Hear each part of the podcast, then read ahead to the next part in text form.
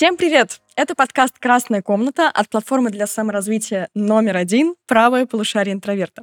Меня зовут Аня, я режиссер и сценарист, и в этом подкасте я готова раскрыть вам все, что остается за кадром ваших любимых фильмов. Мы сегодня поговорим на такую актуальную и замечательную, э, леденящую кровь тему, как триллеры. Триллеры, хорроры, вообще те фильмы, которые нас пугают. Ну, когда, как не перед Хэллоуином, говорить на подобные темы. И пугаться мы сегодня будем вместе с моими прекрасными гостями. Это Марина. Марина, привет. Привет, рада быть здесь. Да, Марина, как э, психолог, еще сегодня нам немножечко объяснит, а почему вообще мы так любим испытывать, ну, как бы негативные, как считается, эмоции, да, специально. То есть вот покупаем буквально билет, тратим свои кровные деньги на то, чтобы нас э, кто-то очень эффектно, качественно напугал в кинотеатре. Почему, в принципе, есть такая необходимость э, возникает Ходить у нас. бояться. Да, ходить бояться. И сегодня у нас в гостях еще Вова. Вова, привет. Всем привет, привет, привет. Рад здесь быть. Очень-очень-очень. Ну и, ребят, у меня сразу к вам вопрос. Э, Скажите, пожалуйста, какие фильмы вас вообще за всю свою жизнь а, напугали больше всего? Может быть, даже оставили такую, знаете, микро, а может, еще и не микро, психологическую травму. Вот у меня такое есть, я тоже потом расскажу. А какие-то у вас фильмы? Помните супер древний фильм «Лепрекон»? О, да, да, Я да, да, после да. него несколько лет не садилась на кровать. Ну, то есть вот как бы там боже. прям сесть и потом лечь. А я заходила на кровать исключительно с разбегу, потому что в этом фильме, в двух частях, он прятался под кроватями, в деревьях. В общем, я боялась всего, где может быть гипотетический лепрекон, но особенно это касалось кровати, потому что, ну, я была уверена, что он схватит меня из-под одеяла, а, точнее, из-под кровати. Но мне было лет 9, наверное, вот так вот. Я до сих пор помню этот фильм. Я в жизни его не пересмотрю ни за какие деньги. Я была впечатлена буквально до глубины души. А фильм классный, кстати. Ну, реально очень классный. Ничего не хочу знать об этом, Вова. Вова, тебя что травмировало? А, Меня травмировало сразу несколько фильмов. А, Первый фильм, который меня травмировал, это был э, «Экзорцист», он же «Изгоняющий дьявола» в нашей О. локализации. Мне было, по-моему, лет 5 или 6. И мои родители такие, Вов, а давайте мы приценим сегодня вечером ужастик. Я такой, ну ты что, давайте, давайте. Ну, я сидел, смотрел, а там же еще «Экзорцист», он же очень долго запрягает. Реально, прям очень долго запрягает. И потом значит, начинается момент, где э, кровать у главной героини начала вибрировать, и отец э, лежит такой, о, говорит, так я когда с бывшей женой жил, у нас такая же была штука, и она мне говорила, что в проходе кто-то стоит. И вот здесь, на этом моменте я начал бояться, у меня появилась фобия, что у меня когда-нибудь будет так же дрожать кровать, и я потом после этого я боялся заходить в комнату, потому что я думал, что там лежит вот эта вот девочка бессанутая, короче. И ну, она же такая, там же грим еще такой был специфический, очень страшный. И я реально очень сильно этого боялся. А второй фильм, который меня травмировал, это был «Звонок». Ну, э, это просто очень Мгм. страшный фильм. И, кстати, можно так еще провести такую параллель. Я, походу, реально девочек боюсь. Я помню звонок, только не американский, а японский. Мы его посмотрели с подругой, причем а, мы очень были рассудительные. Мы посмотрели его в 12 часов дня в воскресенье летом. Светило солнышко, ничего не предвещало беды. У подружки жила дома черепашка. И вот мы, значит, сидим в комнате, смотрим этот звонок японский, мы его посмотрели, и после этого мы были уверены, что все, нам конец, а эта черепаха по линолеуму на кухне шагала. Мы испугались буквально до полусмерти, а, потому что, ну, дома никого не было, и мы забыли о том, что кто-то есть еще. У меня, Марин, со звонком связан более страшный момент. А, Я посмотрел звонок, и там через какое-то время я играл в такую очень старую игру Фаренгейт. А, Фанаты Фаренгейта, отпишитесь, это очень классная игра. Она, кстати, такая, типа, тоже около ужастик. И там, короче, был скример в игре, когда главный герой открывает шкафчик, вот этот вот стандартный шкафчик, который в американских фильмах висит у всех в ванной, который с зеркальной этой э, крышкой. И вот он его открывает, берет таблетки, закрывает, и там, короче, труп появляется. И он шугается, я тоже шуганулся, такой думаю, фух, надо расслабиться, пойти на кухню, попить воды. Я пошел, налил себе воды, захожу в комнату, и у меня телек включился. Он, короче, был просто какой-то лаганутый, и он включился после звонка, и там тоже вот это вот, э, ну, вот эти помехи, вот эти вот, короче, ну, эти полосы черные туда-сюда бегают. Я после этого, я закрыл Фаренгейт, я в него так и не играл с тех пор. Я телек выключил, достал книгу. А, вот, а почему ты так уверен, что этот такой телек лаганутый? Возможно, это была мистика настоящая, и ты с ней столкнулся. И не какой-то не лаганутый телек, а все очень всерьез. Аня, знаешь, я очень рад, что у нас здесь на подкасте Марина, она психолог. Марин, пожалуйста, давай поговорим об этом.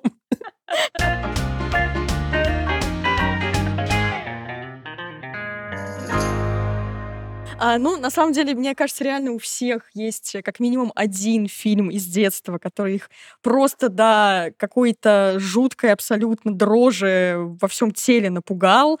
И потом а, какой-нибудь э, монстр из этого фильма приходил в ночных кошмарах.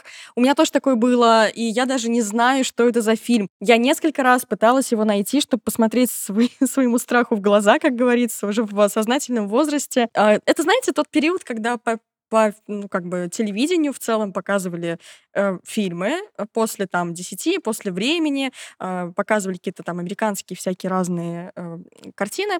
И вот у меня старшая сестра осталась смотреть после новостей какой-то фильм. И там, помню, такие были мрачные титры. Это не слишком сокращает э, границы поиска, конечно, мрачные титры в триллерах, но тем не менее. И там были такие мрачные титры, нагнетающая музыка. И я чувствовала в свои шесть лет, сидя около нее, что, ну, до добра это не доведет. Скорее всего, сейчас будет страшно. Но я буквально как загипнотизированная сидела, смотрела на эти вступительные титры, и потом там была сцена. Это какая-то как будто бы лаборатория ученых. Я предполагаю, что это даже был не как таковой не хоррор, не, не, не что-то мистическое, судя по всему, а как бы такой сплав э, фантастики научной и хоррора. Возможно, это было что-то связанное с боди-хоррорами, потому что монстр оказался очень неприятный на вид, такой прям мерзкий. Ну вот, и эти ученые сидят в лаборатории, рядом с ними какая-то огромная штука, похожая на гигантского осьминога.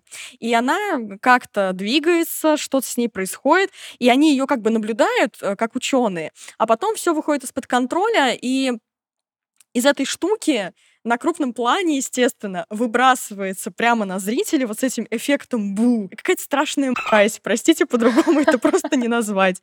А, красная, в пупырышках, как я это запомнила в свои шесть лет, дикая какая-то, жуткая, отвратительная. И вот как она оттуда выпрыгнула, я просто в панике, в истерике а, убежала из комнаты. Я знаю, что очень сильно досталось э, моей старшей сестре Маше за то, что она не проследила. И потом а, мама с папой ее очень наругали за то, что вот э, я оказалась оказалась в комнате в такой момент. А мне эта штука снилась, я думаю, ну, несколько месяцев. Во всяком случае, для ребенка это был какой-то очень долгий период, э, прям бесконечный. Я прям просыпалась, я очень э, боялась, что оно придет ко мне, а, пока я сплю. И это была серьезная травма. Я несколько раз пыталась найти эту картину. Я искала ее по разным э, запросам в Гугле. И я не могу ее найти. Знаете, возможно, мы открыли скрытую цель моего обучения в кино. Я просто должна была посмотреть все фильмы, чтобы найти этот. И пока я эту цель не достигла. Ты закрываешь второй... гештальт просто. Да-да-да. А, еще второй вариант, э, второй фильм, который я посмотрела уже в таком ну, подростковом возрасте, но меня тоже очень сильно напугал. Возможно, вот вы, ребят, тоже тоже у вас есть эта фобия, я не знаю, этот страх. Вот у меня он закрепился после этого фильма. «Зеркала». Так себе О, ужастик в целом. Кино. Ну, то есть, типа, не выдающиеся произведения, а вполне себе держащие в напряжении, но как бы такие ужастики, такой классический ужас из нулевых примерно. А, но, боже мой, как мне было страшно. Знаете, вот этот а, типичный фрагмент, а, какая-то история в ванной. А, вообще ванная проклятое да, место. где девушка сама себе лицо разорвала. Это же да, вообще да, просто да, да. А, когда, типа, вот, ну, представляете, да, вот вы умываетесь, и мы, когда умываемся все, да, наклоняемся, как бы, чтобы умыться, и перед нами зеркало, и это очень классическая, всем знакомая, как бы, история. И вот а, девушка наклоняется, чтобы умыться водой, поднимается обратно, а ее э, отражение, ее, ее как бы не слушается, и в отражении девушка сама себе э, разрывает челюсть. Она Это- легла в воду сначала, Ань. Я, про, я просто этот фильм смотрел несколько раз. Это был один из моих любимых ужастиков в детстве. Мне показал его брат, говорит, такой мелкий, ща прикольнешься, вообще шикарное кино. Я его посмотрел, я испугался. Но знаешь, это именно история «Мыши кололись, но жрали кактус». Мне он настолько сильно зашел. Я помню, что она легла, короче, в ванную, и отражение это осталось, и такой, типа, смотри, что покажу, и такой сует себе пальцы в рот и разрывает челюсть. Просто это какой-то был... Ну да, это было очень страшно. И опять же, я говорю, это проклятое абсолютно место еще с 1960 года, когда Хичкок снял свое «Психо», и там вот эта знаменитейшая сцена в ванной, когда девушка убивает в ванной, да, а, под музыку прекрасную, ну, очень классный просто саундтрек. Э, Вы наверняка, ну, даже если не видели «Психо», то знаете примерно, помните этот образ, один из, наверное, самых известных вообще в кино. И а, с тех пор действительно в ванной не происходит ничего хорошего. Вообще в целом, если бы я была э, героем ужаса, я бы старалась не мыться, простите, вот просто не заходить в ванные комнаты никогда, пока ты вот э, в этой вселенной находишься, потому что там явно ничего хорошего не произойдет. Мне И, кажется, это э, был бы ужастик, если бы там играл Шайа Лабаф. Он же ж такой у нас не- небольшой любитель. Ну да. Блин, а есть же еще какой-то ужастик, а, который вот прям связан с зеркалами. То есть там параллельный мир какой-то был за зерка- в зеркалах. Я помню, что в первой части там мужчина а, пропал в этом параллельном мире, а во второй части другой главный герой этого мужчину нашел случайно как-то. Марина, Там ты, походу, говоришь был. именно про фильм «Зеркала». Да? Да, скорее всего, про фильм. «Зеркала», потому что там как раз была вторая часть. а Первая была очень популярной, всех напугала. Ну и, в общем, после этого я вообще не могла ходить мимо зеркал. А у меня в коридоре в квартире стоял огромный такой, э, огромное зеркало почти в пол. И чтобы дойти, пардон, до туалета из спальни в, в, э, ночное время, нужно было так или иначе миновать это зеркало. И я ходила мимо зеркала, потом так чуть-чуть возвращалась обратно, подглядывала, э, нет ли там моего отражения. И только после этого шла. Это было очень страшно. Значит, я посмотрела его уже во взрослом возрасте. Мы были в компании друзей и смотрели дома у друга. И я была не маленькая, я не боялась зеркал дома, но мне надо было вернуться домой за рулем. И я парковалась у него во дворе, из которого мне надо было выехать. Ну и когда ты выезжаешь, тебе так или иначе приходится смотреть в зеркала. А там же еще был момент как раз-таки в этом фильме, когда а, главный герой, там, он что-то смотрит на вот именно вот это боковое зеркало, и там эта надпись в зеркале, что типа объекты в зеркале э, на самом деле ближе, чем кажутся. Это прям вот тогда эта фраза даже внутри фильма, она прям как бы так двойной смысл такой имела. Короче, это бомбезное кино на самом деле. Зеркала топ. А, слушайте, а у вас вообще был период, когда вы э, смотрели в захлеб все ужасы, которые могли найти вообще? еще, возможно, в прокатах дисков, как в моем случае. А, Вот я сейчас проверка на возраст, да, я ее провалила. А, Мне кажется, что это довольно, ну, по моим каким-то знакомым, по мне самой, а, в подростковом возрасте люди очень часто начинают насматривать вот эти вот ужастики, триллеры, фильмы про призраков, про маньяков. А, Марин, есть этому какое-то объяснение именно с точки зрения психологии? Да, вполне. Это, собственно, очень близко к тому, почему мы любим true crime. А, у меня, кстати, почему-то я этот период миновала, но вокруг меня были абсолютно все с вот этим вот голубым периодом просмотра ужастиков, триллеров. Я вот из этих жанров, наверное, больше люблю хоррор. А, триллеры такие, что-то, знаешь, такое психологично стрёмное, типа черного зеркала. Вот это вот прям вот мое. А сами ужастики почему-то прошли мимо меня. Там на самом деле очень много гипотез, почему так, но есть одна наиболее близкая, скорее всего, наиболее близкая к истине. Это то, что для нашего мозга э, есть всегда вот этот рычажок, что, эй, то, что сейчас происходит, это фантазия, но одновременно мы в силах проецировать себя на эту ситуацию. А, таким образом, мозг фиксирует и проявляет интерес ко всему, что может быть в теории полезным.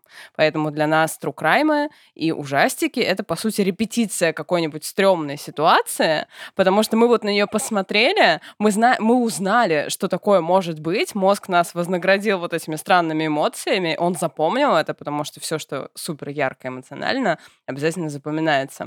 И как будто мы еще и научились, что, ага, слушай, вот когда тебя зовет стрёмный детский голос в подвал, лучше туда не ходить, ай-яй-яй будет, будет Ну что-то да. не очень. Ну, все ржут над тем, как а, люди в ужастиках нелогичны, а, Мгм. что постоянно вот эти вот истории из серии героиня одна в огромном особняке решала, э, решила пойти проверить, э, что там шумит, а, даже не взяв с собой ничего и даже не включив свет. Ну, то есть, да, есть проблемы с логикой, конечно же. Хотя, кстати, у меня был случай просто в реальной жизни, когда я поняла, почему люди в ужастиках так себя ведут. А, Вот эта история про неизвестность, а, когда, например, ты находишься у себя в квартире один и слышишь какой-то очевидный странный звук, который не должен здесь быть. А, И на самом деле, э, действительно, первая реакция — это именно пойти проверить, потому что, ну, вот эта неизвестность, она пугает еще больше. А вдруг э, там что-то, от чего ты сможешь убежать, например. А если ты даже не сделаешь этого, если ты просто скроешься под одеялом, то а, ты, ну, как бы не примешь никаких действий, а очень хочется хоть как-то на это отреагировать. Я вот так тоже шла по своей квартире, я помню, и я думала, что там либо вор, ну, у нас был какой-то странный грохот э, с кухни, и, э, скорее всего, это были коты, как, как обычно. Знаете, держать котов дома надо просто для того, чтобы, если что, сваливать на них все странные звуки. Вот у меня сейчас нет э, домашних животных, и и из-за этого жизнь страшнее немножко. Вот, и- но тем не менее, я была уверена, что там что-то экстраординарное происходит, что это ненормально.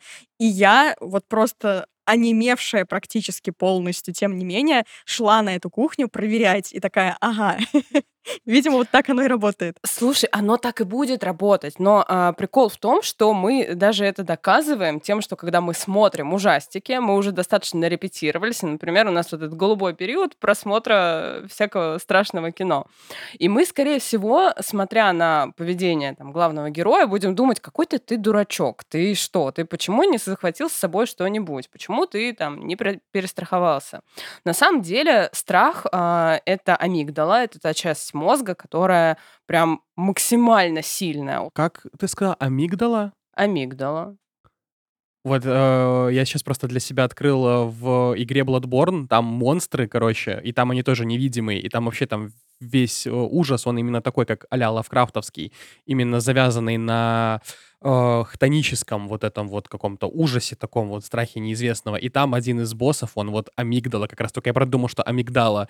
Вот. Но э, прикольно ты сейчас раскрыла немножко такой этот э, смысл игры Bloodborne.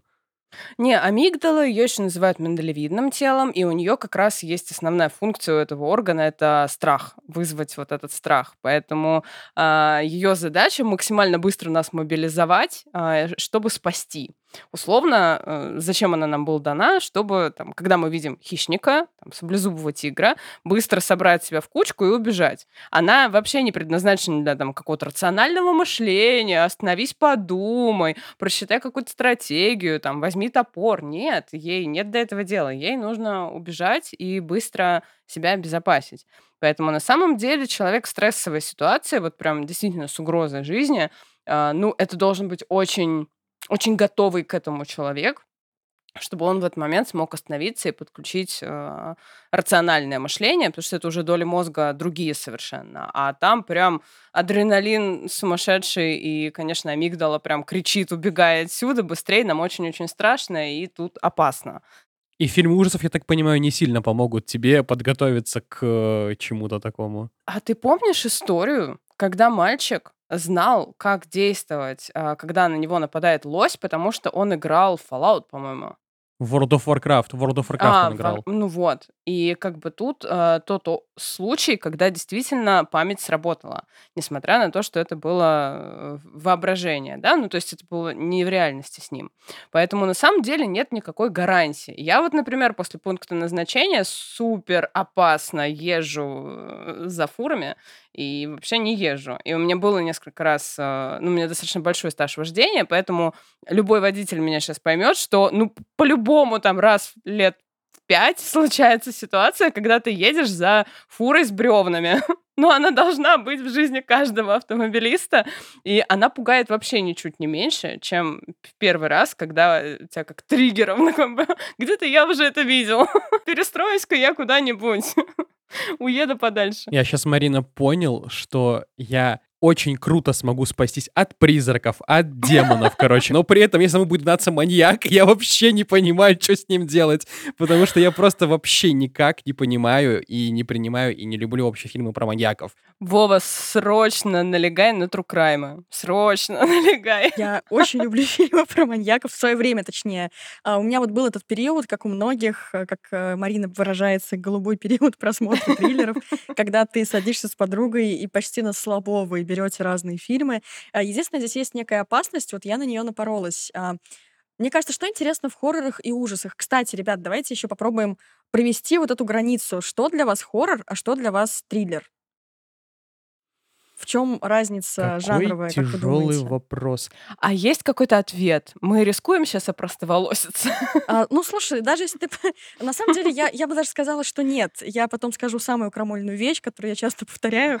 Поэтому, ну, просто предположение или почувствую, вот, э, вот это хоррор, а это триллер. Ну, давай я прям супер интуитивно скажу. Для Мгм. меня триллер это то, где есть какая-то драма, э, либо детективная, либо психологическая, которая держит еще и на уровне предвкушения. В то время как хоррор может больше выигрывать за счет просто в целом своей атмосферы. Ну, мне кажется, что как раз-таки триллер это вот такая именно более атмосферная какая-то гнетущая история, и при этом в триллерах э, практически, ну вот как опять же, как я чувствую, а, нету убийств. А вот в хоррорцах уже наоборот, то есть там прям тебе и скримеров отсыпят, и каких-то прям э, трупы тебе прям будут показывать и тыкать в- просто вот разными этими, в разных позах, вот и все вот это вот. Мне кажется, что в триллерах как будто бы больший градус психологического давления в плане того, что тебя а, как будто бы сюжет подводит к какой-то развязке, у тебя есть какая-то детективная линия, что ли. Но это Мгм. чисто... э, я опираюсь только на то, э, что я смотрела. Я Ну, не вообще у вас похожие ощущения э, и деление на основе похожих вещей, да, что типа триллер это более что-то э, такое психологическое, спокойное, возможно. Ну, всплыни- вот Вова предположил, что там не убивают. А в хорроре все более жестко, откровенно. Нас там вот буквально мы видим этих страшных каких-то монстров. Есть боди-хорроры, да, где наседают на то, как выглядит человеческое тело и каким оно может быть э, жутким и какие изменения с ним могут происходить. Вы сейчас тоже вспомнили мем про многоножку? Вот я, кстати, муху вспомнил. Вот для меня Муха, муха это прям конечно, эталонный муха. Ух, я боди-хоррор. пересматривала «Муху» некоторое количество времени назад, примерно год назад. Это было... Это очень классное кино, но очень-очень тяжелое эмоционально для меня. Я вообще очень боюсь боди-хорроров, они мне прям противны. Но возвращаясь к жанрам, а, та крамольная вещь, которую я повторяю периодически, то, что, в принципе, жанр — это очень а, такая ветхая конструкция фактически, а, непостоянная, меняющаяся, и очень сложно а, как- каким-то образом, ну, сегодня, если мы смотрим кино, то мы, в принципе, с вероятностью 99, наверное, процентов не напоримся с вами на чистый жанр. Везде это какие-то э, сплавы разных жанров, типажей, архетипов из разных жанров и прочее. И Фактически, мне очень нравится такое объяснение жанра, и мне кажется, что оно очень близко к правде. Как формировались жанры в кино, а в частности, триллеры, да, и хорроры? А, Это некий такой договор зрителя с а, киношником, с создателем.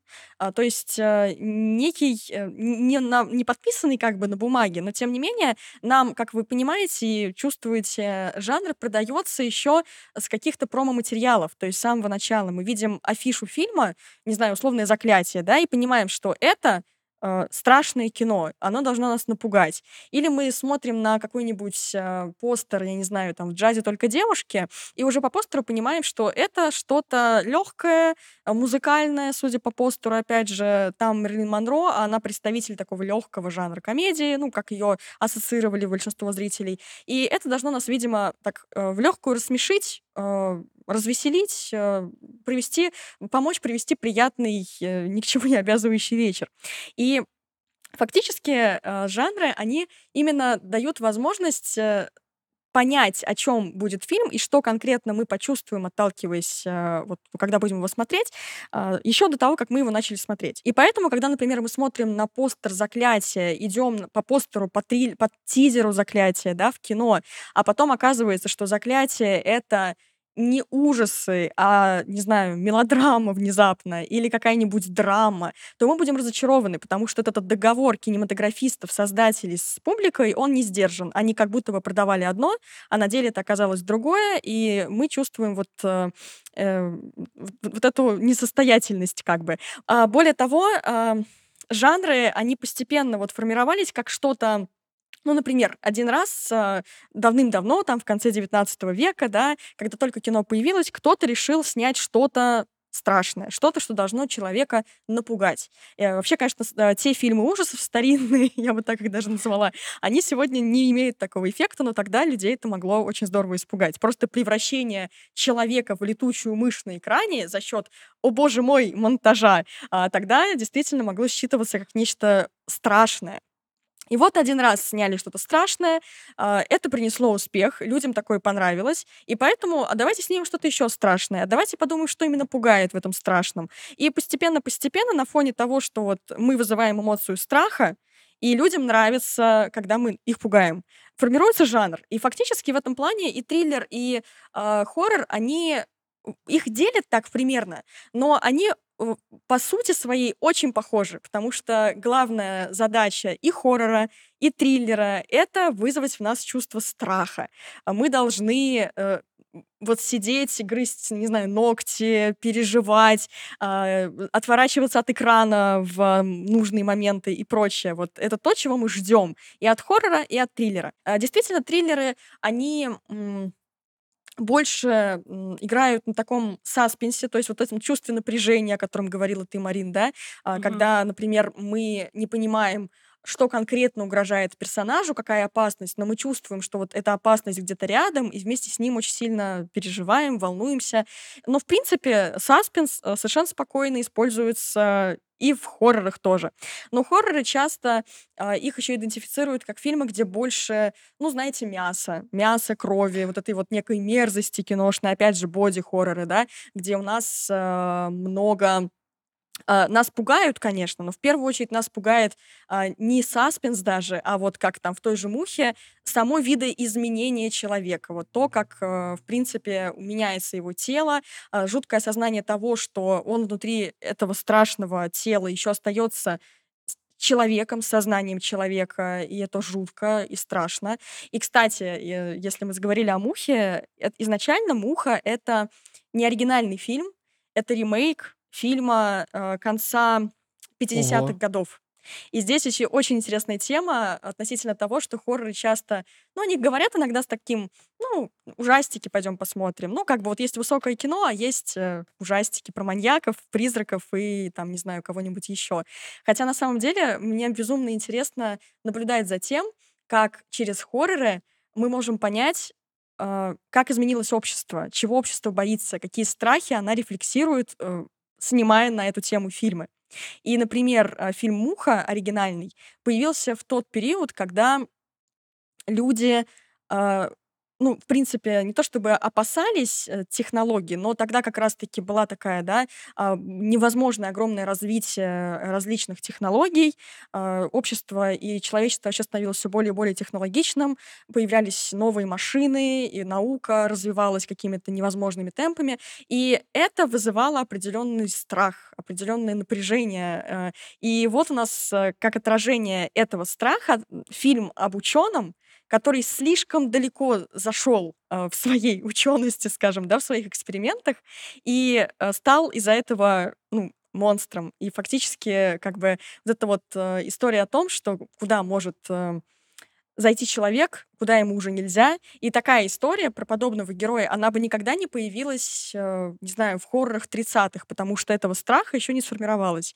А там дальше были другие страхи. И это безумно интересно, что несмотря на всю условно, условную, условную низость этого жанра, да, вот такую сугубо развлекательную, даже Хичкока сразу не считали большим автором, потому что он снимал только триллеры. А, тем не менее, в них очень много подтекста, который дает нам возможность лучше разобраться в том, как люди чувствовали, жили и чего боялись, например, в ту или иную эпоху. Я здесь, э, Аня, хотел бы вернуться немножко назад. Ты сказала очень классную вещь про то, что у нас существует как бы такой негласный договор, да, с э, кинематографистами, э, которые там выпускают там постеры какие-то, да, да, да, да, даже название фильма, то есть, ну, фактически фильм «Заклятие» или «Проклятие», ну, это явно не фильм про пони розовых, ну, это явно что-то такое жу- жутенькое. Я сейчас хочу э, вспомнить, как наши локализаторы разорвали вот этот вот договор на фильме «Whiplash», который у нас почему-то кто-то, вот какой-то гений явно недопонятый, решил перевести как «одержимость». Одержимость, ну, э, в моей, скажем так, системе координат и, наверное, в системе координат половины людей как минимум, потому что все мои друзья, как бы я сейчас говорю о своих друзьях только, но мы пошли в кино на фильм «Одержимость» с попкорном, и мы готовились к тому, что мы будем смотреть прикольное кинцо про то, как, наверное, где-то кого-то начинает преследовать демон, и там вот эта вот барабанная установка, которая на постере была, наверное, фильм про барабанщика, которого преследует демон. В итоге, да, его преследовал демон, только демон Джей Кей Симмонса. Фильм очень классный, реально очень хороший, потрясающий фильм. Но я пришел смотреть ужасы, где рисуют кровью на стенах, а не смотреть фильм Дэмьена Шазелла, который рисует музыкой фактически во, всех своих фильмах. Я получил отличный кино experience, но я получил не тот кино experience, поэтому здесь я очень-очень расстроен. Да, это вот как раз о том, что если где-то э, ты не слишком точно формулируешь для зрителя жанр котором будет твой фильм. А, ну, здесь, да, здесь накосячили переводчики. Но бывает и по-другому. Вот я вспомнила, есть прекрасный фильм «Лабиринт Фавна». А, может быть, вы видели а, Дель Торо, и там, ну, это очень тяжелая история, фактически про войну глазами ребенка, про, э, ну, вот эти вот э, страдания человеческие, которые мы видим глазами девочки. И я помню, что у него был постер, хоть и мрачноватенький по цветовой гамме, но, тем не менее, а, главная героиня девочка, вокруг какие-то феи летают, и есть ощущение, что это чуть ли не фильм для просмотра семейного. А потом люди шли на лабиринт Фавна с детьми, а там довольно жесткие сцены, и в целом фильм тяжелый. А для меня он даже более тяжелый, чем большое количество фильмов, так или иначе затрагивающих военную тему, потому что вот этот взгляд ребенка, он дает тебе совершенно тоже какой-то новый experience, когда ты смотришь. Я помню, да, что тоже были люди, не то что даже разочаровавшиеся, а возмущенные. То есть фильм-то прекрасный, но мы пришли с моим пятилетним ребенком смотреть на фей. в лабиринте, а тут такое. Да, это бывает. Хотя, ну, вроде как таких ярких примеров я не так много знаю, но случается. Это как э, история про развидеть, э, когда я сначала прочитала хроники Нарнии, а потом поняла все отсылки. Ну и в фильме тоже там тоже абсолютно переворачивается представление о вот этом классном фэнтезийном мире, когда ты понимаешь э, его посыл.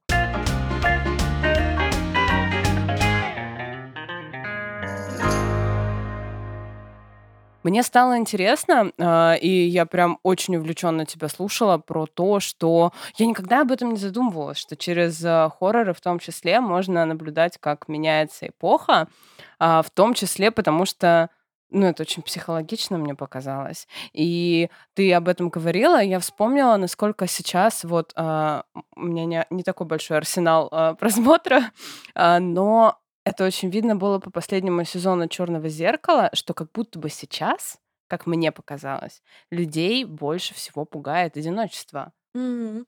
Как раз, кстати, в тему одиночества а, вышел недавно фильм на Амазоне, который мы обсуждали на подкасте «Толкователи кино». Фильм называется «Никто тебе не поможет». Или «Никто тебя не спасет», короче, как-то так. А, «Nobody will save you». Вот, по-моему, так в оригинале звучит. Он как раз-таки про одинокую девушку, которая себя корит за проступок в прошлом, о котором я не буду говорить, потому что это очень жесткий спойлер. И в этот момент она сталкивается с нашествием инопланетян. Фильм очень классный. Все, кто его не видел, рекомендую. Это, наверное, один из самых классных ужастиков вот этого года точно. Я тот еще фанат ужастиков. Я смотрю практически все, где написано жанр ужасы. И я поэтому пересмотрел очень много бреда просто откровенного. Но этот фильм мне очень понравился, потому что его можно и трактовать по-разному, и пугает он хорошо. И в этом фильме за сколько там он, по-моему, час 30 идет, там вот такой он прям э, стандартный хрон, там произносится, по-моему, 4 или 5 слов. При этом это не условное тихое место, где то, что главные герои не говорят, это прямо обусловлено сюжетом. То есть это их, скажем так, обстоятельства. Они не имеют права говорить физически, а там просто никто не разговаривает, что там главная героиня как раз-таки она одна.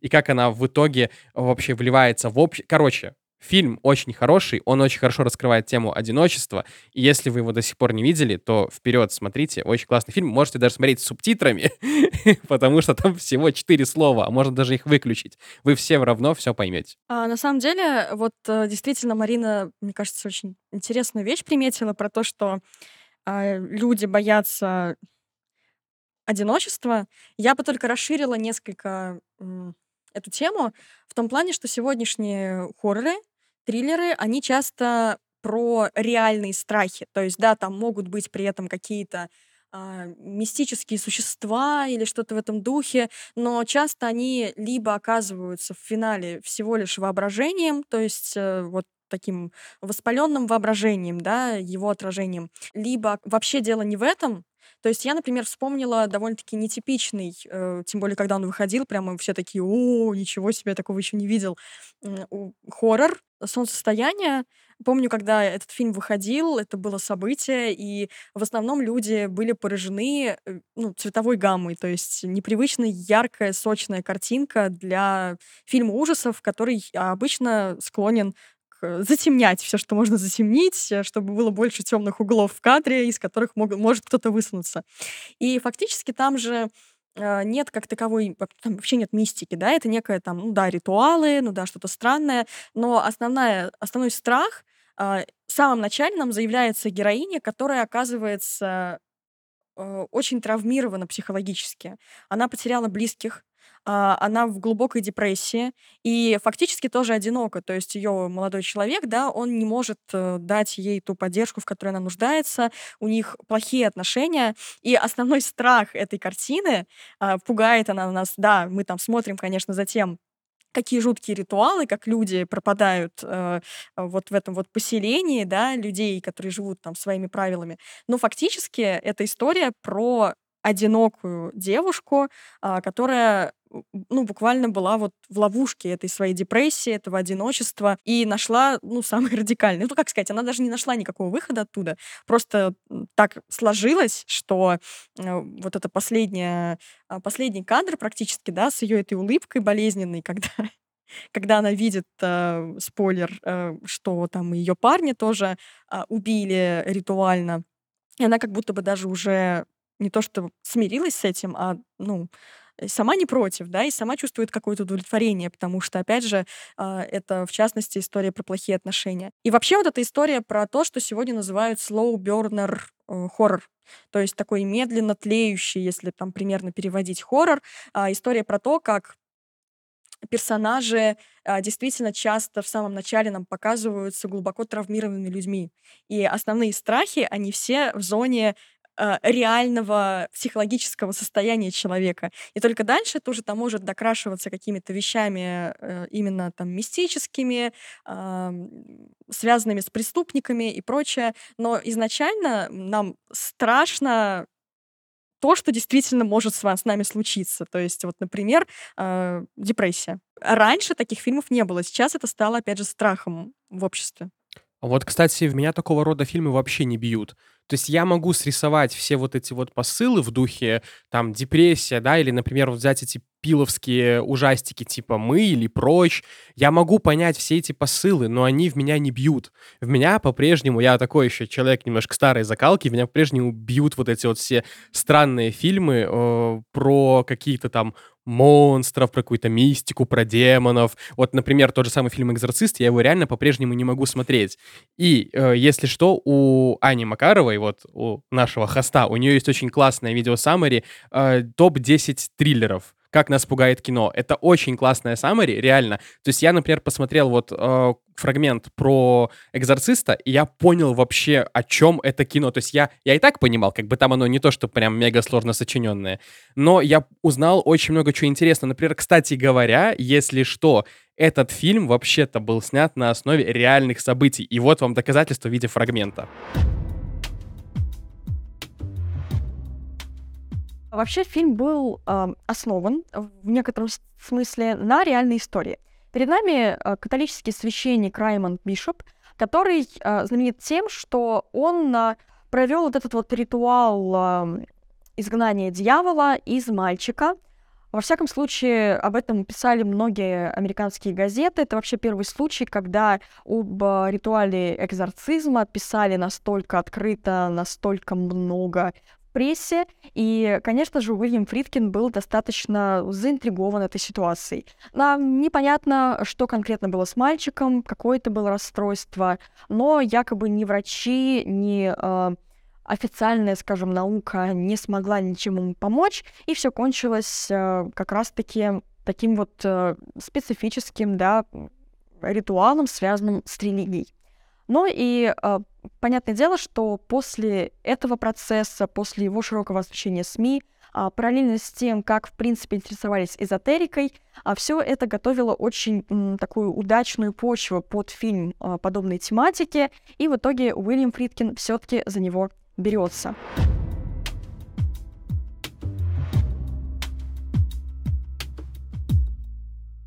А, вообще там у нас про все хорроры, ужасы, триллеры, начиная с самого основания практически кино, под любой вкус. Там и слоубернеры, и классические ужастики э, студии Universal 30-х, и экспрессионизм немецкий 20-х, и Хичкок, естественно, там у нас тоже, конечно, имеется. То есть э, в целом э, на этом саммаре можете прям так глубоко погрузиться э, в эту тему и точно знать, что смотреть в ближайшие 10 лет каждый Хэллоуин. какие фильмы выбирать. А, большой будет выбор, большое, большое количество новых фильмов. Но и, естественно, мы вас не оставим без промокода. У нас есть промокод э, КИНО30, который дает вам 30 дней бесплатного доступа ко всем видео саммари на нашей платформе. То есть вы можете посмотреть и про триллеры, и другие саммари про кино, и саммари по психологии, и саммари по философии, и литературе, и вообще на совершенно любые темы. Э, мне кажется, у нас там есть вот буквально все все, вот о чем вы сейчас подумали, скорее всего, у нас есть какой-то summary на эту тему. Так что обязательно активируйте промокод, а, и у вас будет целый месяц бесплатного доступа. Сейчас мы всех запугаем, а потом придется писать саммари, как выжить во время зомби-апокалипсиса, как, э, как пережить постапокалипсис. Вы, кстати, когда Вова начал рассказывать, слышали у него какое-то подвывание на заднем плане? Я думала, что это так романтично. Ладно, ладно, я Я просто волк внутри, Марин. А, слушайте- Внутреннее подвывание.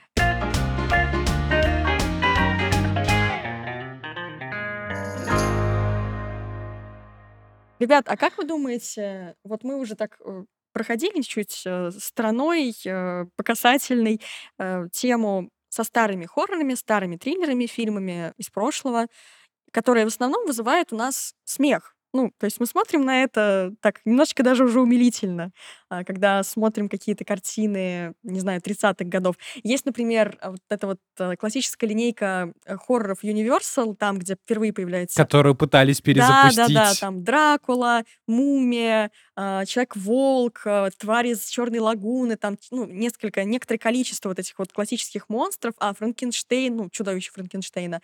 Очень интересные ребята. И Мумия, кстати, 90-х, это тоже фактически пересъемка классической мумии из вот этой вот плеяды фильмов. И сегодня, когда ты смотришь это кино, а если вдруг вы решите посмотреть кино 30-х годов, что в целом не очень свойственно, наверное, людям после работы идти и смотреть кино 35-го года, но оно, конечно, вызывает совсем другие эмоции. То есть э, э, оно не пугает. Вот этого вот эффекта страха, да, э, мы уже не получаем. А как вы думаете, вообще возможно напугать старым фильмом? Может быть, вас тоже напугал какой-то старый фильм, вот который вы недавно впервые увидели, и тем не менее, несмотря на то, что это какие-нибудь там, не знаю, 40-е, 50-е, 80-е, вы смотрите, и вам по-настоящему жутко от этого? Я бы здесь, наверное, только вот привел бы, наверное, всякие боди-хорроры, потому что мне просто мерзотно это смотреть. Кстати говоря, а, я бы, наверное, отнес к боди-хоррорам а, реймевских «Зловещих мертвецов» и вообще в целом всю эту линейку, потому что э, вот, пожалуйста, в комментариях, люди добрые, да, поддержите меня, потому что я считаю, что все зловещие мертвецы шедевральны. Трилогия Рейми потрясающая. Сериал Эш против зловещих мертвецов полный кринж, но смешно. Э, отличная Черная книга. А, вот этот вот новый, который вышел недавно, если что, фанатам «Зловещих мертвецов» напоминаю, что недавно вышло реально очень классное э, кино, новая часть, где они уже в доме. Э, это все очень классные фильмы. Вот реально. И даже э, Реймевские первые «Зловещие мертвецы», они по-прежнему страшные. Там настолько использован э, грим вот этот вот натуралистичный, что тебя еще и подташнивает в довесок. Ну, не знаю, это вот у меня. Я просто смотрю на это такой... «Э, э», оно прикольно. И так, «Э», Попахивает вот так вот. мазохистом. Ну, есть такое, да. Ну, на самом деле, я тоже вспомнила про зомби. Еще про, так сказать, э, дедушек всех зомби в кино. Это Ромеро, это «Ночь живых мертвецов». И мне кажется, что тем более уж для а, своего времени, а это на минутку 1968 год. Фильм отлично держит в напряжении. а, Фильм, ну, задает, в принципе, все будущие нормы, правила и приемы для зомби-кино. И фильм, кстати, снят, во-первых, это, как обычно, блин, дебют. А, Я не знаю, сколько раз я уже говорила о каких-то выдающихся дебютах, а, начиная там от «Гражданина Кейна», и вот, пожалуйста, у Ромеро это тоже был дебют. У него не было денег, а, фактически. И, тем не менее, снят отличный фильм, э, где, в частности, помимо того, что тут есть зомби, еще, конечно, играют с замкнутым пространством. То есть, да, люди попадают в этот дом, в котором... Притом дом довольно-таки ветхий, он не то чтобы прямо сто процентов спасет вас от угрозы.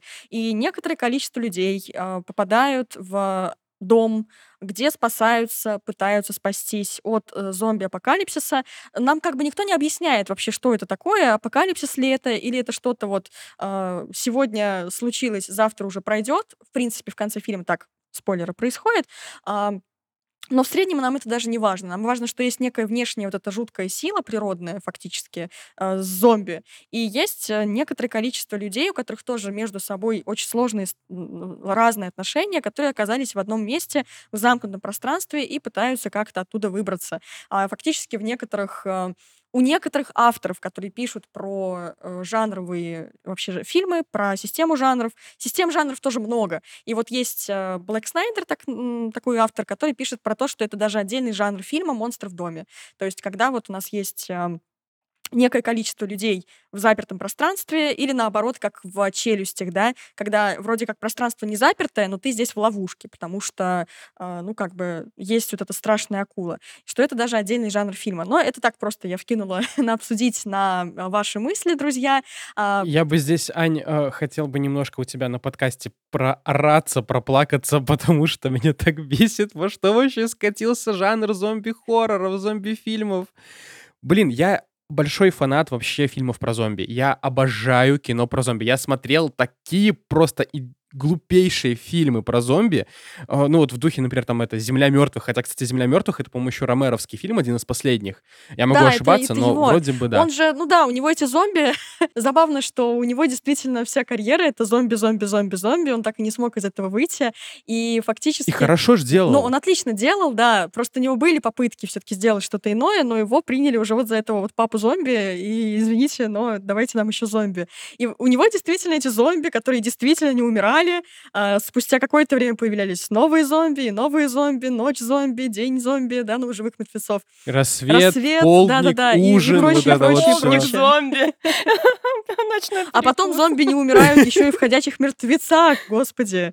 А потом еще и Не, Ань, 11 подожди, ходячие мертвецы — это ходячая болтовня. Ну, да, нет, ну, Это уже всё, всё они хорошо, скатились все хорошо, просто надо было как-то вовремя либо как-то развивать это все-таки, либо остановиться, потому что, ну, Не, ну у них, он, хороший. они делали там классный задел, там были классные харизматичные злодеи, то есть губернатор, потом Ниган. Но опять же, это комиксный просто Ну да, первоисточник. Они там куда-то отходили постоянно в какую-то сторону, и в итоге там просто полсезона болтовня какая-то ни о чем. А ты меня любишь, а ты мой брат, а ты мой сват. Да плевать, зомби, Это покажите, пожалуйста. Вот туда же, вот. Хотя, вот, кстати, Марин, вот ты помнишь, насколько классное было сверхъестественное первые два сезона? Ладно, да, Было. первых пять, первых пять, вот. Я умерла на одиннадцатом. Но я потом досмотрела. Я э, тот, э, тот самый выживший, который досмотрел все.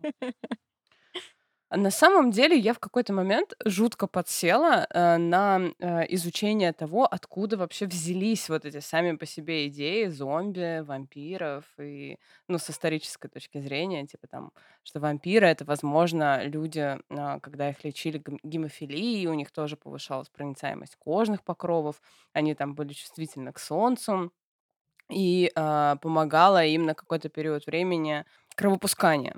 Вот. А зомби тоже очень интересная тема, потому что это же существует не на людях, хотя у людей есть прионная болезнь.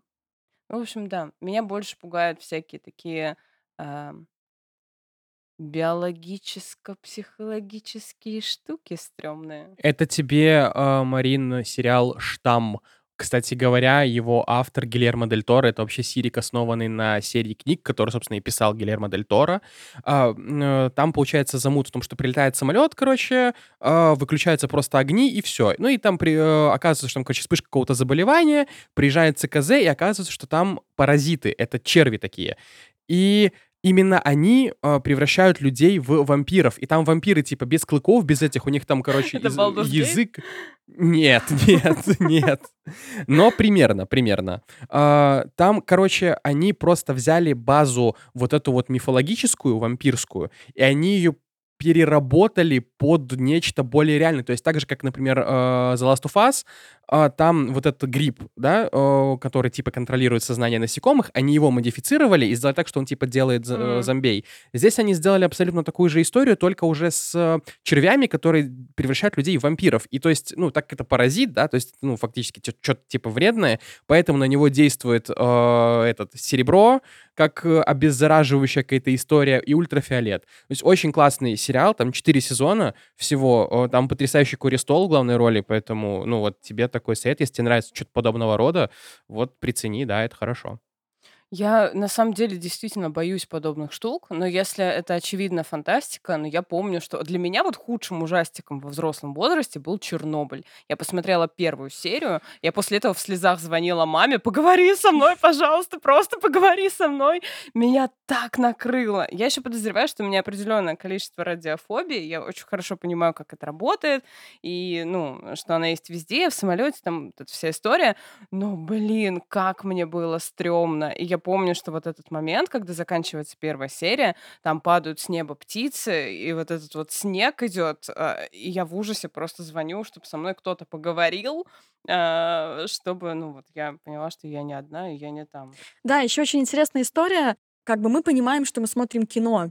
И если, например, ужас, да или даже драма в случае Чернобыля, несколько уже переходит эту границу, давайте сделаем вид, что это правда, и они снимаются так реалистично, что это уже действительно ну, воспринимается нами несколько иначе, то да, это, это может очень сильно травмировать на самом деле. А, Тем более, если это ужасы. У меня тоже есть такой фильм, есть такое направление в кино а, было, французский экстрим, и там, ну, прям вот жесткое снимали кино, очень жесткое, жесткие сексуальные сцены. Ну, в частности, необратимость Ноэ — это фактически тоже французский экстрим, и это еще не самое жесткое из того, что, в принципе, делал французский экстрим.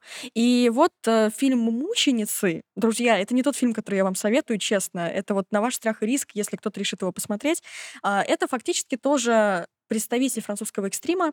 Э, И это картина, которая, вот мы ее взяли с подругой в 15 лет, думая, что, ну ничего, сейчас мы быстренько посмотрим, все нормально, какой-то очередной ужастик. э, И вот у нас есть это понимание, что есть э, внутренний мир фильма, мы за него не переходим, наша психика за него не переходит, и создатели не провоцируют нас на какие-то чрезмерные эмоции. А, И история рассказывает про двух девушек, которые просто оказываются заложницами. Нам никто особо не объясняет, где они, что они, почему они здесь. И постепенно их просто весь фильм буквально мучают, а, пытают, а, сажают на цепь, э, морят голодом. В итоге, да, это даже слушать неприятно. С одной из них снимают кожу. И, ну, это очень садистское кино, но вот, э, да, французский экстрим, он умел делать такое. А, Он прям провоцировал очень жестко. И э, после этой картины, которая вот ушла вот за эти вот условные рамки, смотрите, это всего лишь фильм ужасов, он вас напугает, но в пределах разумного, то есть мы все равно понимаем, что это такое. А, эта картина была намного более страшной э, именно своим реализмом, своей бессмысленностью это вот этой жестокости, то есть там не было никакой морали фактически. И а, мы сидели после этого просто вот, как говорится, обтекали. Нам было очень-очень э, страшно, жутко, э, ну, просто ужасно. То есть такое кино тоже есть, и это, конечно, уже, ну, где-то на грани, мне кажется, между э, кино и его такими маргинальными представителями видеосъемки, то, что фактически не является, ну, как бы представителем киноискусства. А возвращаясь к старым фильмам, здесь я бы все-таки сказала, что ну, не знаю, да, это будет банально, друзья, но э, Альфред Хичкок э, действительно меня пугает. Когда я смотрела «Психа» впервые, э, не весь фильм производит такое яркое впечатление, никто в обморок не падал, когда мы смотрели «Психа» с друзьями. А, но, тем не менее, а, точка съемок, а, выбранные просто ракурсы, музыка, безусловно, и саспенс, с которым Хичкок работал филигранно, это держит в напряжении отлично. Более того, есть еще одна замечательная его работа, это тоже, ну, естественно, триллер, фильм «Веревка», конец сороковых годов, до Бёрдмана, знаете, задолго до Бёрдмана, когда тоже уже снимали внутрикадровым монтажом, а, типа без склеек. Понятное дело, что в веревке есть склейки, потому что эта картина, опять же, 48 -го года, никто не мог бы просто себе позволить снимать э, все на одну камеру. И это история про то, как два студента, два молодых человека убивают своего приятеля, э, прячут его в сундук. Мы это видим вот буквально в первой сцене. И потом они приглашают людей, друзей и даже родителей этого молодого человека, которого они убили, к себе домой. А, просто приятно провести вечер. Этот сундук они накрывают скатертью, делая вид, что это стол. Ставят туда подсвечники, какие-то закуски, бокалы с шампанским. И весь фильм этот э, сундук мы-то знаем, э, что там на самом деле лежит труп, и весь фильм, он маячит у нас на переднем плане, но очень часто его показывают. С ним взаимодействуют герои, и каждый раз ты сидишь и дергаешься, потому что ты понимаешь, к чему это должно привести, кто-то должен понять, э, какая жуть здесь на самом деле творится. А, и это тоже саспенс на самом деле. То есть вот э, мы ждем разрешения этой ситуации, в этом тревожном ожидании находимся все полтора часа. То есть, да, это не история из серии «Меня прям напугал этот фильм, и я потом не смогла нормально смотреться в зеркала, да, например. Но а, это действительно очень классно сделанное кино. И, опять же, на саммаре 10 лучших тренеров, у вас будет возможность познакомиться с самыми разными представителями из разных эпох и понять, что э, разные фильмы э, могут прекрасно быть сделаны, даже если там 20-е годы, 30-е, 40-е, 50-е и так далее. Не надо ставить крест на том или ином фильме исключительно потому, что он вышел э, давно, и он как бы вот типа старый такой фильм-бумер. Они тоже бывают очень э, прекрасными, удивительными и многое могут нам дать.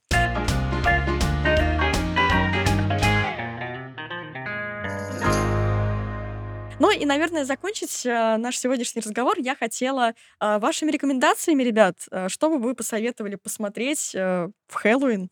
А я теряюсь, на самом деле, сказать по поводу кино, потому что я не то чтобы прям владею каким-то огромным количеством просмотренных ужастиков за спиной. Я до сих пор не рискну, например, пересмотреть какой-то старый черно-белый артхаус. А вот эта атмосфера, когда тебе ничего не понятно, и от этого дико тревожно. И вот, наверное, это даже не та атмосфера. Для меня Хэллоуин скорее веселый праздник. Поэтому, наверное, можно пройтись по классике. Такое прям самое хэллоуинское кино — это типа «Всадника без головы». Мгм. Вот я прям очень люблю эту А «Сонная лощина» сказку. имеешь в виду или «Мин всадник без головы»? Да, да, да, «Сонная лощина» Бёртоновская. Да-да-да. Прям вот я люблю ее. Для меня Хэллоуин, он, конечно, вот такой скорее. То есть не жуткий, а жутко веселый. Я бы здесь тебя просто, Марин, дополнил, что в Хэллоуин очень классно. Я смотрю реально каждый Хэллоуин. Это, естественно, Бертоновские «Труп невесты» и «Кошмар э, перед Рождеством». Потрясающие штуки. Есть два типа людей. Одни смотрят «Кошмар перед Рождеством» в Рождество, вторые Да, в да, да, Хэллоуин. вторые перед Хэллоуином, да. Это, э, это да, это факт. Еще сюда бы добавил э, Селвиковская, по-моему, это... Да-да-да, «Каролина это, в стране господи, кошмаров». «Каролина в стране кошмаров», да, по Гейману. Вот. Но если, чтобы не быть мейнстримным, я бы вам не советовал смотреть э, фильмы франшизы «Заклятие», кроме первых двух, именно «Заклятий» и короткометражек. Авторы франшизы «Заклятие» проводили конкурс короткометражек, и там вроде бы даже сам Ван принимал участие. И э, какие-то ну, просто фанаты, они записывали, короче, э, короткометражки свои, и они очень классные. Там четыре короткометражки, они официально входят в канон э, франшизы «Заклятий», и они намного интересней, чем вообще все фильмы, которые снимались после. То есть, ну, э, там, например, если мы вспомним какой-нибудь «Проклятие монахини», первая часть еще более-менее, вторая полный бред. Э, «Проклятие Аннабель» первая, ну, очень плохо ни о чем. Второе еще куда не шло. Боже мой, «Проклятие Аннабель» — тот самый фильм, когда а, главным героям дарят куклу, которая выглядит так, как будто она убьет себя ночью. И они такие, «А, какая классная, красивая Какая куколка, красота!» спасибо, я поставлю ее около своей спальни. Вот она, она реально, она очень криповая. То есть вот э, я боялся Чаки до какого-то момента, пока я не увидел эту Аннабель, потому что Аннабель, она максимально страшная. Ну, это просто такая уже, это условность, которую ты не проглотишь просто так. Ну, то есть таки- таких кукол никто не держит в спальне. А, их сжигают сразу же. Ну, то есть она слишком, она слишком страшно выглядит. С одной стороны, это понятно, ну, то есть зачем это надо фильму, но это просто настолько нелогично, что тут все ломается, конечно, да. Я тебе честно скажу, я поржал, как э, обстебали эту куклу Аннабель в э, фильме «Дом с паранормальными явлениями». Ну, это от братьев Уайнс, кринж такой, ну, прям такая вот еще пародия старого вот этого вот порядка, типа очень страшного кино. Но там они очень смешно обстебали эту куклу, что она там, короче, за главным героем бегала, потому что, типа, она его там бывшей была, там они там несколько раз, типа, сексом занимались, там, да, мужик и кукла. Смотрите просто, это фильм, это просто пародия, это трэш. Вот, кстати, вам для Хэллоуина просто на поржать. Но это если вы шарите за все эти ужастики. Но, наверное, самый страшный фильм ужасов — это все-таки «Шесть демонов Эмили Роуз». Это ужастик, который для меня страшнее «Экзорциста». Я его смотрел всего два раза в своей жизни, я его не собираюсь пересматривать, потому что это адски страшное кино. А, ну, собственно, если бы не было «Экзорциста», то и «Шести демонов» тоже бы не сняли. То есть «Экзорцист» как раз-таки проложил всем дорожку вот всем этим фильмам про экзорцизм как таковой. А, но вообще, да, я согласна, это действительно страшное кино.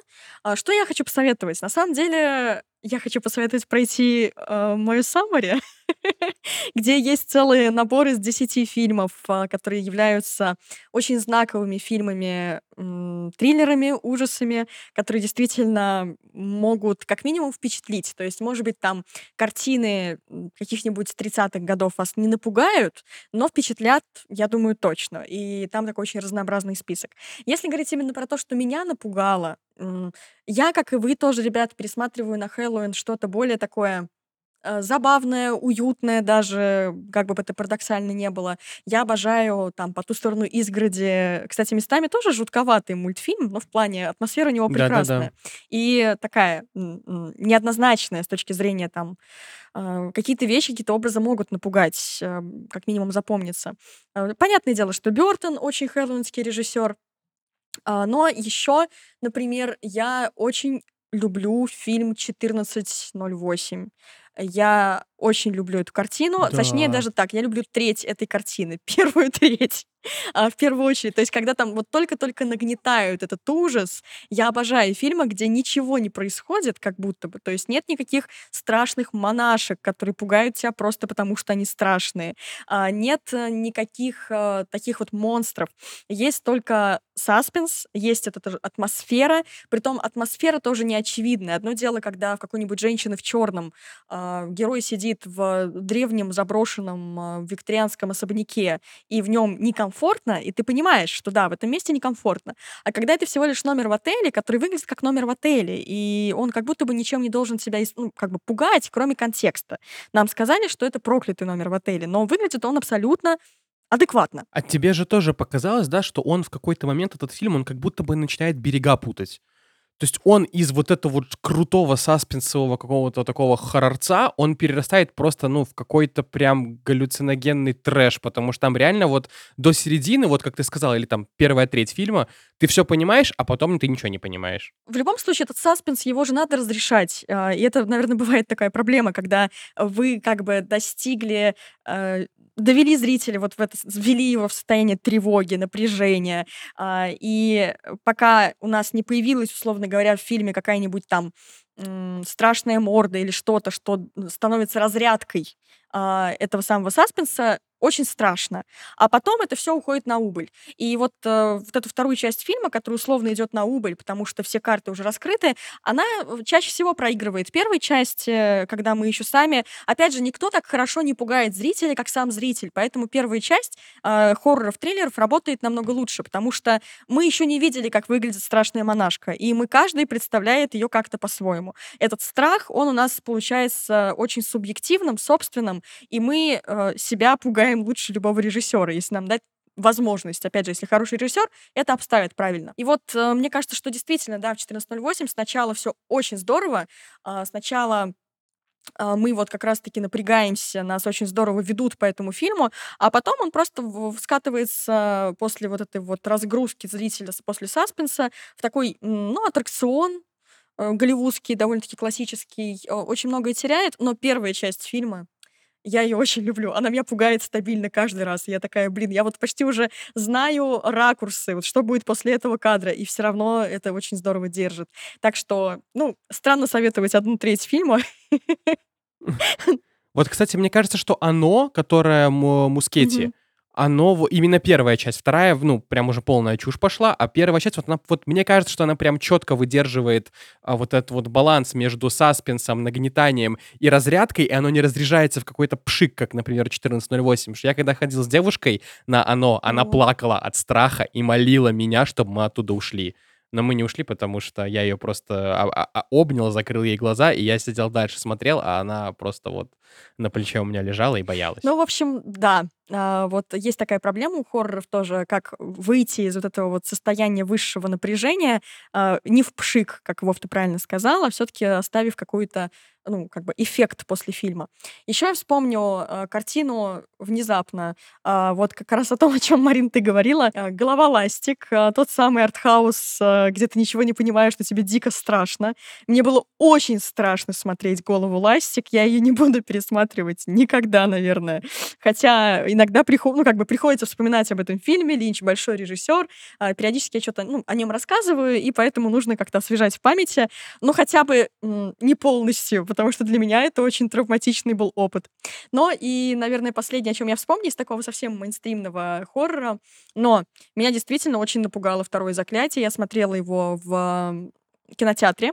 Я редко смотрю хоррор в кинотеатре, там меня занесло с подругой в Москву, и я тогда училась в курсе на четвертом, наверное, на режиссерском факультете, и думала, что я сейчас буду сидеть спокойно, ни о чем не думать, буду говорить, да я знаю, как это снято, вот здесь они вот это вот делают, а здесь вот это, я эту там типа внутрянку, как говорится, знаю, мне не будет страшно. В итоге я смотрела это через пальцы, сквозь пальцы весь фильм практически. Эта монашка до сих пор меня очень сильно пугает. Э, я Валок, по факту, наверное, самый страшный вообще монстр киношный вот последних лет. Вот, так что второе заклятие, да. А, ну, это такой вот мейнстримный ужастик, но я ничуть не пытаюсь обесценить а, подобные ужасы. А ты именно «Проклятие монахини» не видела? «Проклятие монахини» я видела.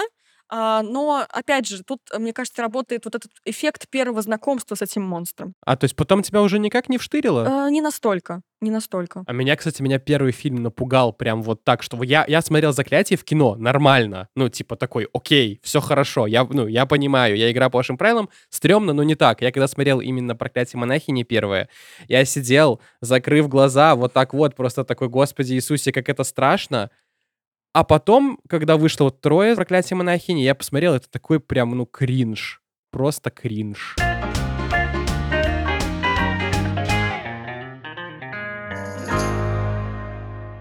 Мы вам а, насоветовали всяких фильмов на ваше усмотрение, на разные вкусы.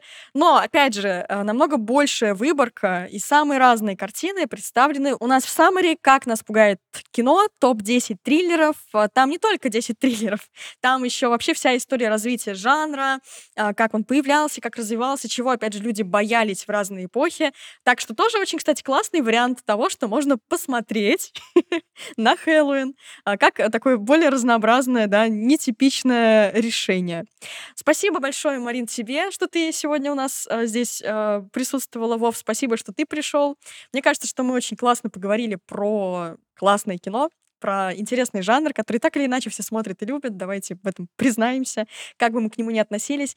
И, пожалуйста, друзья, ставьте нам 5 звезд, если вам нравится слушать наши подкасты. У нас целая вселенная подкастов. У Вовы есть свой подкаст про игры, у Марины есть свой подкаст про психологию. И у меня еще есть свой подкаст Man Moment, где мы с Аланом жалуемся на то, как нам, двум мужчинам, тяжело, и как мы страдаем, бедные Да, есть такой замечательный вот подкаст. А, Вообще просто на любой вкус есть подкасты, и вы можете их все слушать. У нас есть специальный канал на Ютубе «Подкасты правого полушария интроверта», где, собственно, все эти подкасты а, выложены. Выбирайте, слушайте. Мы там заглядываем друг другу в гости. Это настоящая мультивселенная подкастов. А, Слушайте о чем хотите. И обязательно ставьте нам лайки а, на Ютубе, в Яндекс Музыке, на Apple, то есть везде, где можете, если вам нравится нас слушать. Проводите с нами время. Спасибо.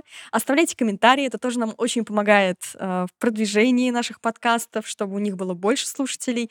И спасибо. И, конечно же, хорошего вам Хэллоуина. Пока-пока. Всем пока.